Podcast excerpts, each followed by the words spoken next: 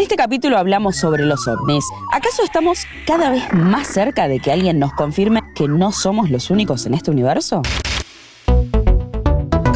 Un café y la cuenta con Agustina Girón.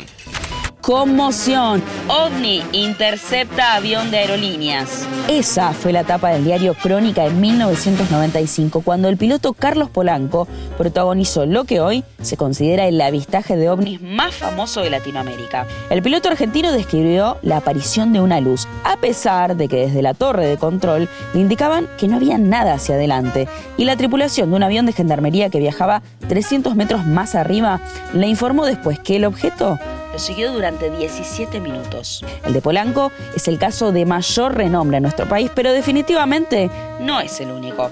En tiempos en los que Estados Unidos y la propia NASA aseguran tener información sobre los ovnis, hoy le pedimos un café y la cuenta a Carlos Ferguson investigador del fenómeno ovni desde hace casi 50 años y el primer civil en formar parte de una comisión oficial abierta de la Fuerza Aérea Argentina. Él, mejor que nadie, puede explicarnos esto. ¿Cualquier fenómeno desconocido puede ser considerado un ovni?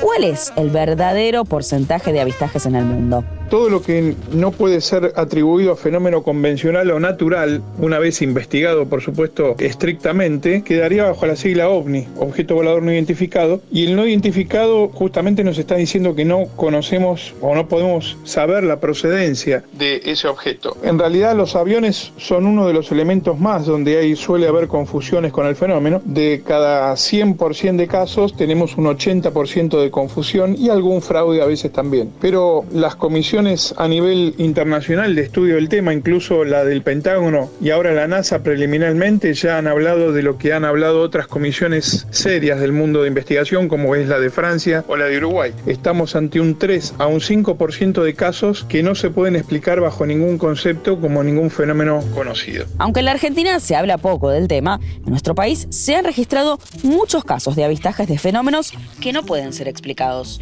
Y las zonas donde se registraron te van a sorprender.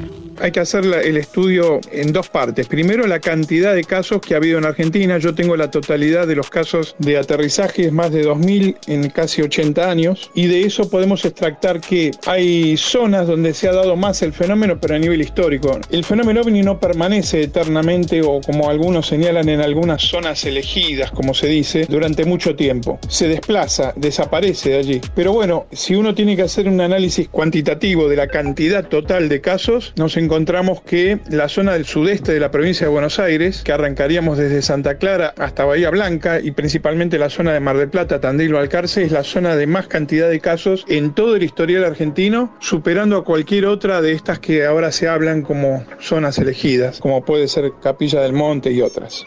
Si tenemos en cuenta las probabilidades, los números son todavía más espectaculares. Hay otra forma de hacer un estudio que es la siguiente. Uno toma la cantidad de habitantes y de casos ocurridos en las cuatro regiones geográficas argentinas, noreste, noroeste, centro y el sur, digamos la Patagonia, y cuando uno hace ese estudio, que es mm, solamente probabilístico, encuentra que seguramente en la Patagonia se están dando mayor cantidad de casos porcentualmente. Quiere decir esto que el fenómeno, como ya se ha descubierto hace muchos años, eso sí se ha descubierto, en general es esquivo a la densidad de población por el momento, los avistajes son fenómenos que no pudieron confirmarse como procedentes de otros planetas, pero tampoco pudo demostrarse lo contrario. La astronomía y la astronáutica en este caso eh, están buscando desde hace muchos años la posibilidad de encontrar exoplanetas con vida. Y en nuestro sistema solar hasta el momento tampoco ha sido detectado, aunque hay indicios de que por lo menos a nivel microbial puede existir la posibilidad de vida o ha existido tanto en Marte como en alguna luna de Júpiter. Pero hasta el momento no existe ninguna evidencia de que encontremos o hayamos encontrado una señal de vida extraterrestre. Mientras tanto, un ex agente norteamericano dijo ante el Congreso de los